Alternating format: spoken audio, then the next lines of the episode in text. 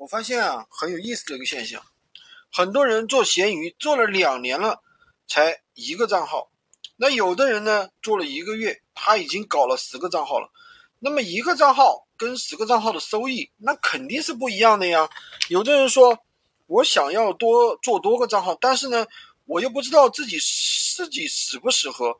我一个账号还没做好呢，我做两个账号、三个账号是不是也没什么用？那我是不是要花更大的一个精力？那今天我就跟大家解释清楚啊，如何用正确的节奏去做闲鱼。前期呢，你就是也不要去考虑多做多个账号，做矩阵账号，用心做好两个店铺就可以了。为什么两个店铺呢？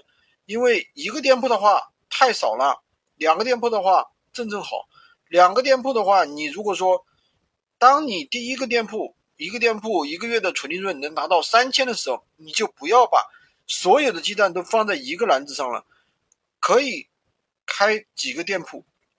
为什么一定要做店群的模式呢？因为单纯做一家店铺的话，它肯定是有天花板的，不确定的天花板。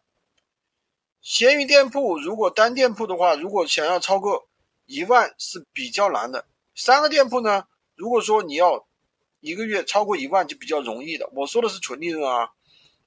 那另外一个呢，就是不确不确定性，不确定性是什么意思呢？就是说我们有一个店铺，原来每天都是有稳定曝光的，稳定出单，但是呢，如果说有一两次的违规，导致一家店铺被降权了，那整个后台就不出单了，那这个时间成本就得不偿失了。如果你有多家店铺呢，那就是东边不亮西边亮。